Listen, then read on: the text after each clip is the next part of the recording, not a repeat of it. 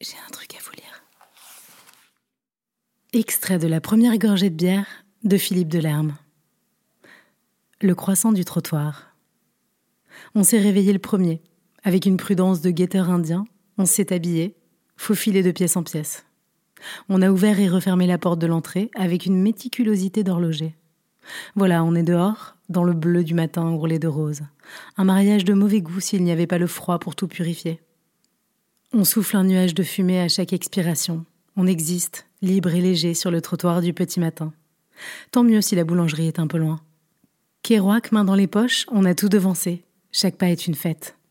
On se surprend à marcher sur le bord du trottoir comme on faisait enfant. Comme si c'était la marche qui comptait, le bord des choses. C'est du temps pur, cette maraude que l'on chipe au jour quand tous les autres dorment. Presque tous. Là-bas, il faut bien sûr la lumière chaude de la boulangerie, c'est du néon en fait, mais l'idée de chaleur lui donne un reflet d'ambre.